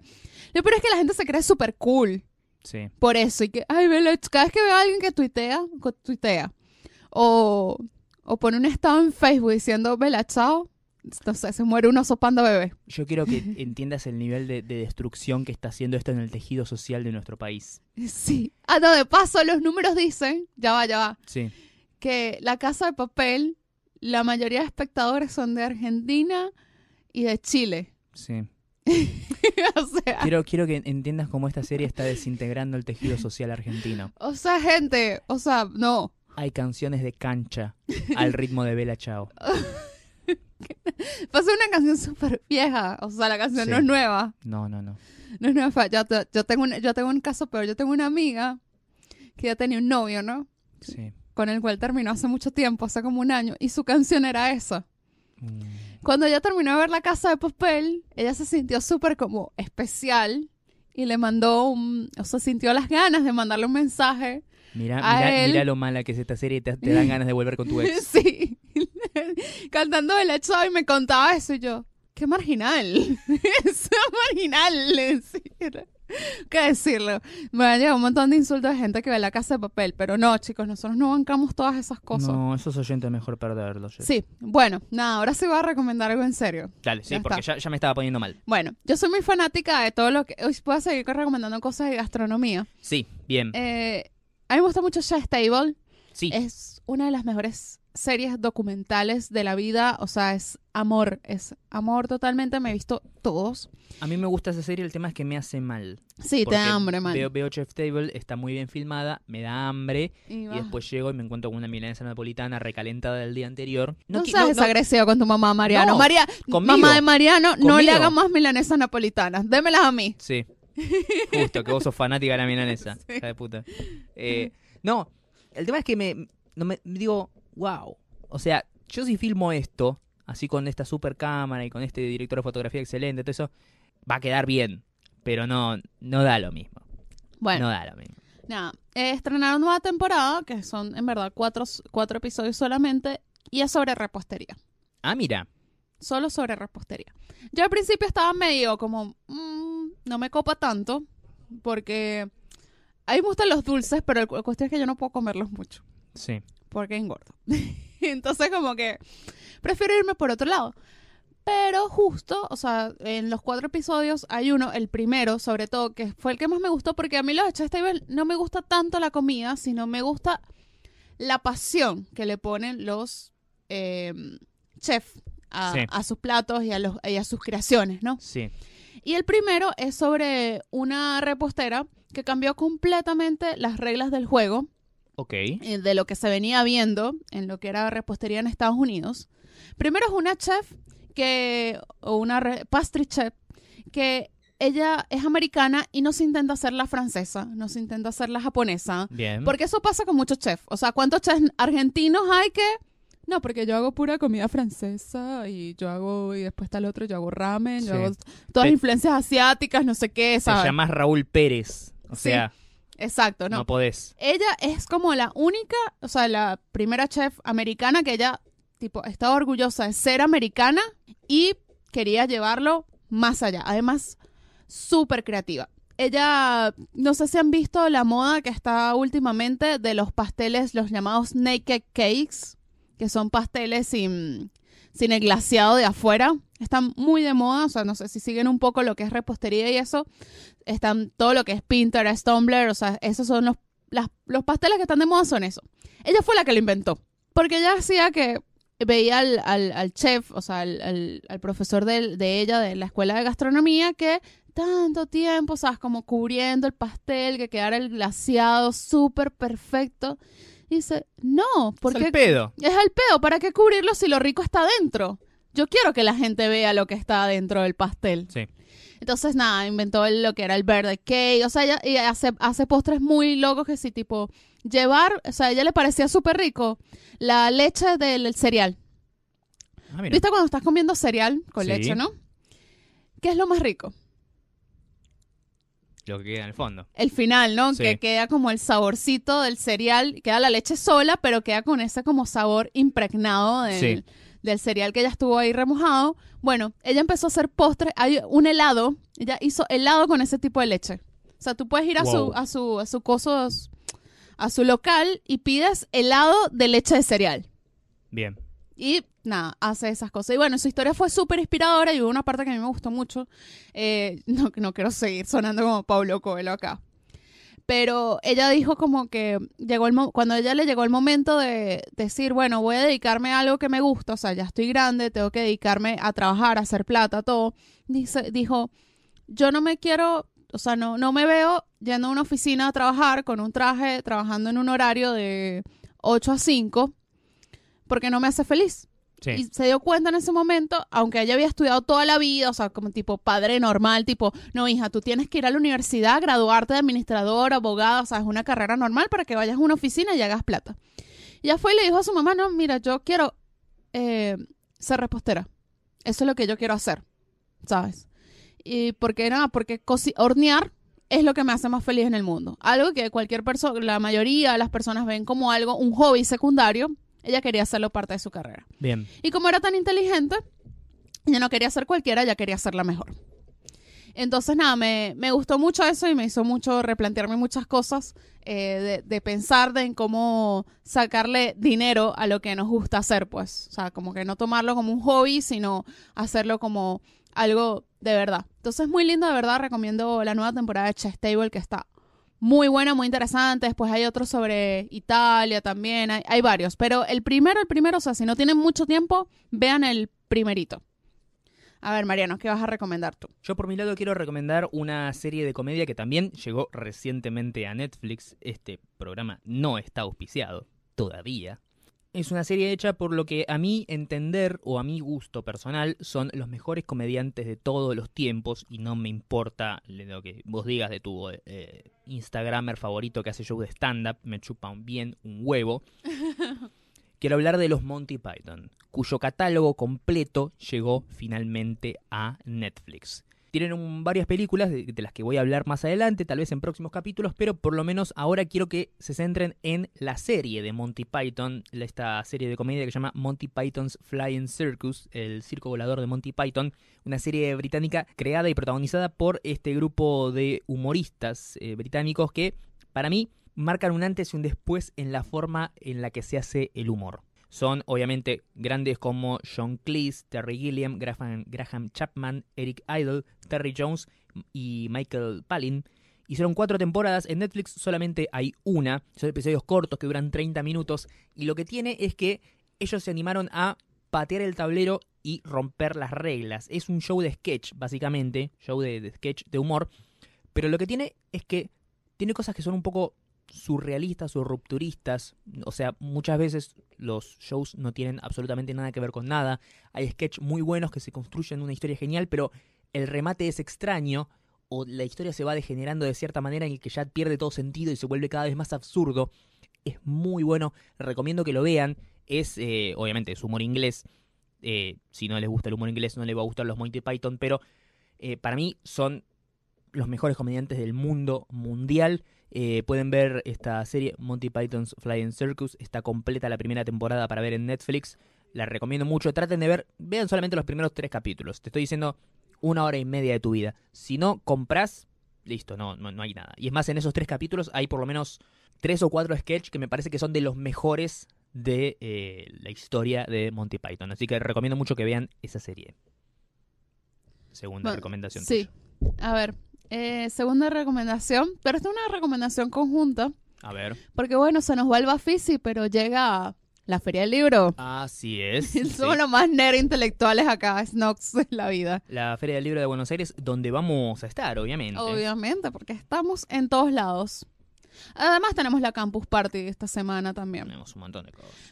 Tenemos un montón de cosas. Bueno, si no lo saben, eh, también el lunes es el día, el lunes es el día del idioma, Sí, el día del idioma y el día del libro. perdón, eh, que me meta del 26 de abril al 14 de mayo, la. Feria del Libro en la rural, como siempre. Sí, Eh, ustedes, eh, pobres borregos, van a tener que pagar entrada. Nosotros tenemos credencial de prensa. exacto. Pero eh, va, pásense, pásense, vean todas las agendas de actividades. Este Book Depository va a tener un stand. Por primera vez. Por primera vez, eh, si no saben qué es Book Depository, pongan ahí Book Depository y está muy bueno. Eh, pueden suscribirse, les llegan libros. Este, si son fanáticos de la lectura, está bueno. Si no, también. Siempre hay visitas de grandes autores Siempre internacionales y siempre visitas, siempre hacen cosas especiales. Este, van a estar los booktubers también. ¡Qué lindo! ¡Qué lindo! ¡Uh, sí! No me lo pierdo, para nada Sí, del mundo. No, para nada. No, en serio, generalmente lo, que- lo bueno de los. Lo único bueno de las actividades de booktubers y bookstagrammers y bookpelotudos es que. eh, Sortean, ¿no? Siempre hay sorteos de libros. Siempre sorteo de libros, y claro. yo voy y me fumo las charlas por el sorteo. por el sorteo. Sí, igual tengo que revisar bien la agenda, pero bueno, si están, viven en Buenos Aires, están en Buenos Aires, eh, muy lindo que vayan. Va a haber un par de días donde va a estar la entrada gratis para que, bueno, puedan ir todo el mundo. Eso Sí. también está buenísimo. Este, bueno, esa es mi recomendación de cosas para hacer en Buenos Aires si están buscando para hacer cosas. Buenísimo. Eh, después, tu segunda recomendación, Mariano.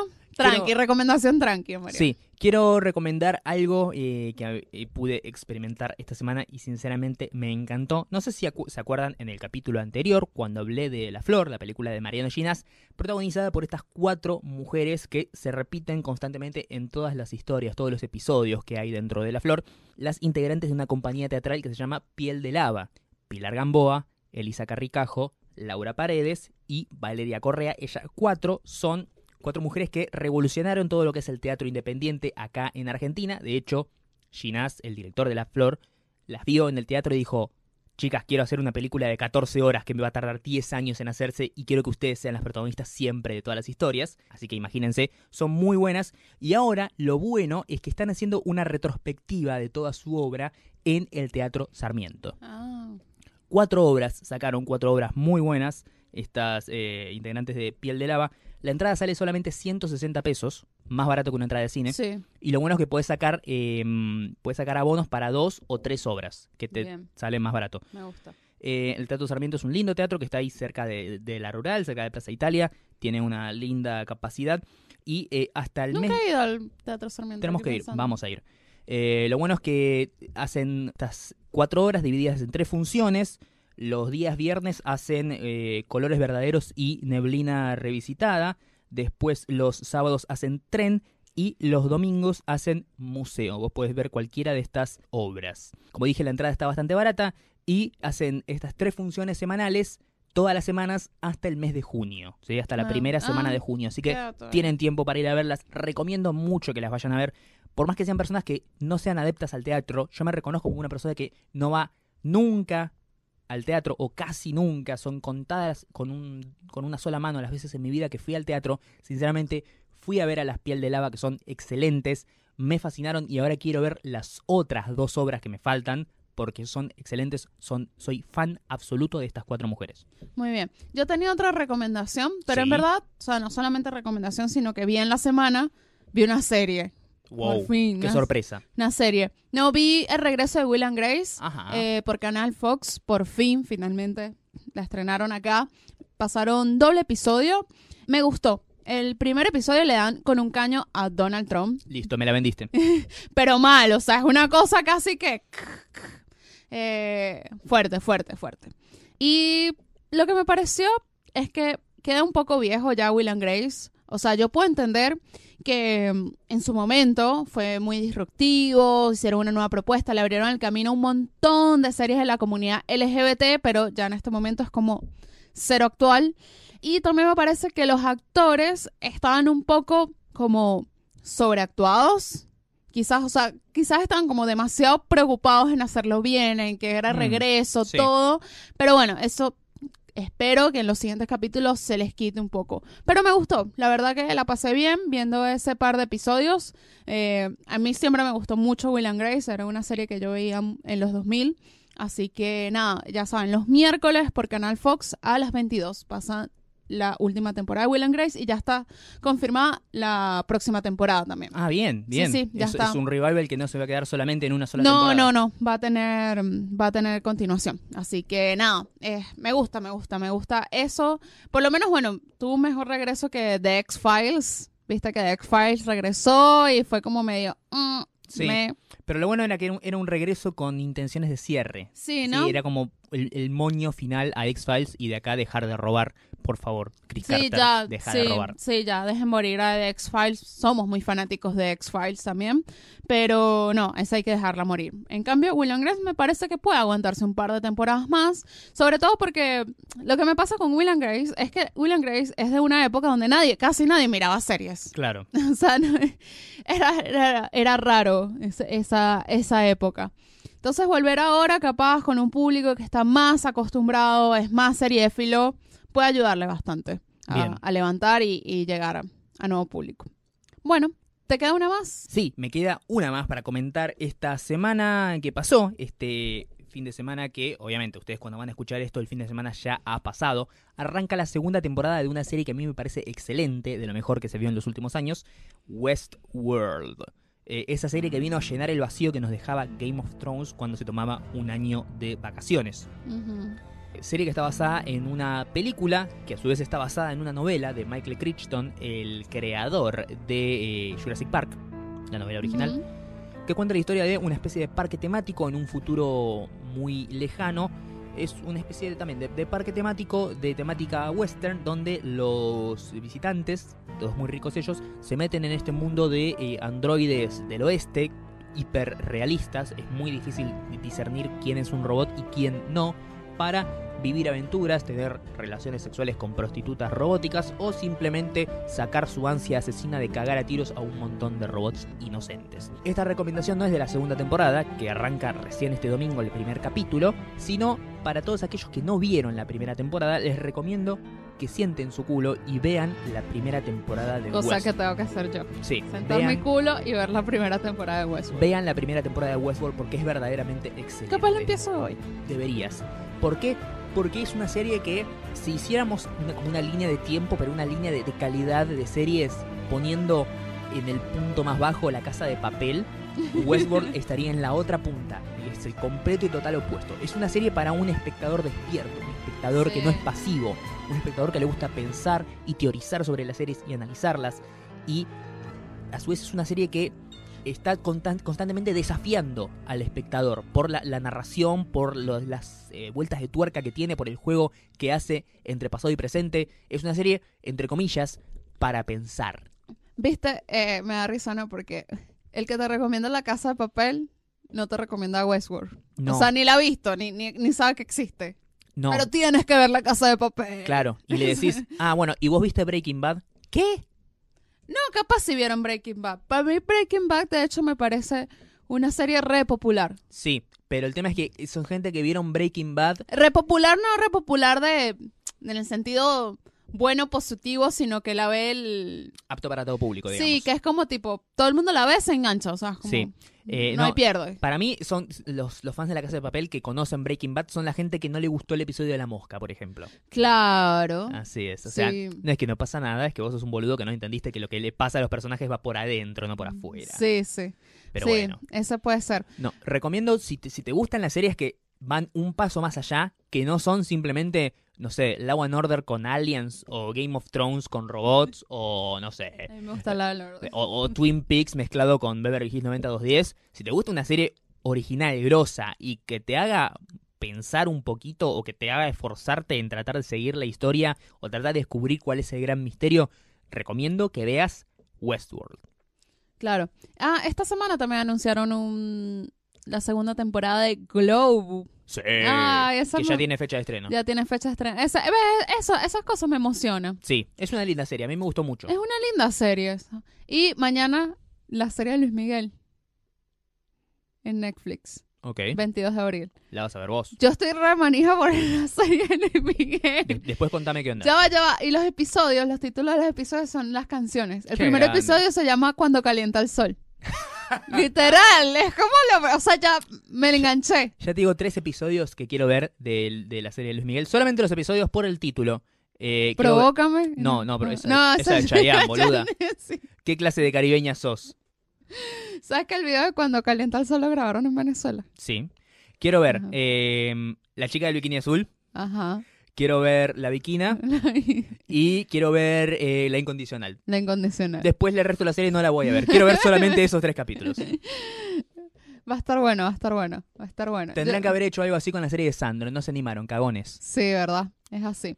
Bueno, nada, terminamos este episodio que creo Finalmente. finalmente no sabemos cuánto va a durar en total. O sea, acá cuando estamos en este momento, preciso momento, No vemos cuánto no tiempo vemos estamos cuánto grabando. tiempo estamos grabando. Tranquilamente podría ser de las 12 de la noche ahora cuando salgamos. Mira, justo, justo me acaba de llegar un- una notificación de YouTube que dice, YouTube, acaban de subir un video que se llama Luis Miguel la serie cuando calienta el sol, recomendada en Netflix Latinoamérica. Ok. Acaba de llegar esa notificación. Es el este destino. momento. Tenés que ver esa serie. Es que no, o sea, no solamente el destino, todo el mundo en la oficina, o sea, cada vez que bajo, voy, paso, están escuchando a Luis Miguel. Todo el mundo está eh, hypeando a Luis Miguel. Ya entiendo por qué estás hinchada a las pelotas del mundo de la publicidad. Todos escuchan Luis Miguel. Bueno, nada, terminamos el episodio número 34 de... Nada mejor que hacer el mejor podcast sobre cultura pop y teoría falopa del mundo mundial. Bueno, ya saben que me pueden seguir a mí como arroba la Dolce Jazz, tanto en Twitter como en Instagram. Y a mí como Mariano-12 en Twitter, Marianpatruco13 en Instagram. Y a nosotros en conjunto, los dos, aunque yo soy la única que responde los mensajes por Instagram. Sí, Si respondo en Instagram, soy yo siempre. Arroba NMQH Podcast, tanto en Twitter como en Instagram. Ahí podemos leer unos mensajitos. dale, mientras lo buscas, yo te comento que este podcast, como todos los anteriores, los grabamos en eh, los estudios de Radio La Bici. Radio La Bici, la radio más linda del mundo, aquí en el barrio de Colegiales, cerca de todas las otras radios distinguidas e importantes de la Argentina. Dos estudios donde vos podés llevar adelante tu proyecto de programa de radio o de podcast. Te acercás, hablas con la gente de la radio y por ahí empezás a hacer tu programa. Sí. A ver, me No. dice. Ah, Daniel Ramírez. Sí. Nos escribe. Me descargué Spotify, no, no. No más para oírlos. Ah, mira. No me puedo perder un episodio, te adoro, Dolce. Ah. Ay. Yo le dije, influencers de Spotify, que... ¿Ves? Por eso es que no respondo los mensajes, porque no hay un montón de, de- de chicas calenturientas diciendo, ¡ay, Mariana! Resp- Responde vos, son, son tus fans. Soy mi fan, te lo comparto. Sí. Eh, dice, ajá, sí, a mí los mejores influencers de la vida. Bien.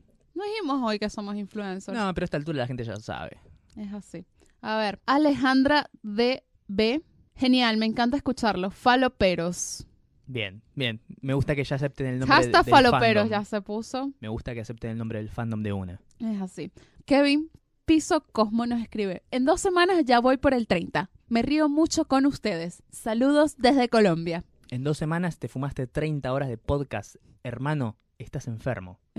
Así es. Eh, Darío Piso Gonzeta dice, ya estoy al día chicos. Ayer escuché el 33 y pienso que deberían hacer dos por semana. Así no sufrimos abstinencia de NMQH. Un abrazo grande a los dos. Son unos genios. Yo estoy dispuesto a hacer la cantidad de podcast que sea necesario por semana con tal de retener esta audiencia fiel. El tema es que, bueno, tendríamos que para eso abrir el Patreon, que la gente nos empiece a pagar, nosotros llenarnos los bolsillos y recién ahí empezamos a hacer podcast. eh, ¿Quieren hacer podcast diario? Hacemos un podcast diario, no me importa. Ah, mira, este lo quería releer porque la semana pasada, pesa- eh, la semana pasada, en el podcast anterior, en el 33, hablamos de cómo se llaman los diferentes transportes eh, públicos Sí. en los países, ¿no? Y habíamos dicho Transmilenio, Transmillennial, y yo después corregí, se llama Transmilenio. Y Pipe Velasco B nos dice, hola, llevo 10 minutos escuchando el último podcast y debo aclarar una cosa. Transmilenio es solo el nombre del sistema de transporte masivo que hay en Bogotá. En otras ciudades existen otros sistemas del transporte, como por ejemplo el mío. El mío, Ese es el nombre. sí. Ah. Masivo Integrado de Occidente, Ah, en. Cali. En Colombia se dice simplemente bus o buseta. Pero, a ver, tienen todos nombres raros, pero Sí. básicamente es un colectivo. Es un colectivo con un nombre raro. Sí. Listo, está bien. O sea, Igual yo, yo me imaginé que el Transmilenio era como una especie de, de, de, de- de monorriel extraño, tipo el tren de Snowpiercer o algo no, así, ¿viste? no, Porque le pones un nombre muy, muy épico para un colectivo de mierda. O sea, no, no. Yo le puse que como, o sea, le dije las gracias por aclarar y le dije que mío igual me sonaba raro. Y me dice, claro, se presta para doble sentido. sí. Ejemplo, te vas a subir al mío, vas para coger el mío. Es muy bueno. Podríamos contratarlo para guionista del, del podcast. Así es. Así que bueno, esos son los mensajitos que tenemos. Gracias a todos por escribirnos. Ya saben que pueden escribirnos siempre, siempre, siempre. Respondemos todo. Bueno, yo los respondo todos. Sí. Se los leo a Mariano, los mando, los publico. Todo por ahí. Y bueno, ya saben, si les gusta, también compártanlo. Esta semana vamos a ver si volvemos a iTunes. Estamos haciendo la prueba porque queremos mantenernos ahí en los primeros lugares de Sí. Spotify. Sí, sí. Seguimos ahí como episodio destacado, como podcast destacado. Todo gracias a ustedes. Todos gracias a ustedes que nos escuchan y bueno, nada, muy muy agradecidos. Así que bueno, nos escuchamos en el próximo episodio de Nada mejor que hacer un podcast sobre cultura pop y teorías falopa. Hasta luego. Chao.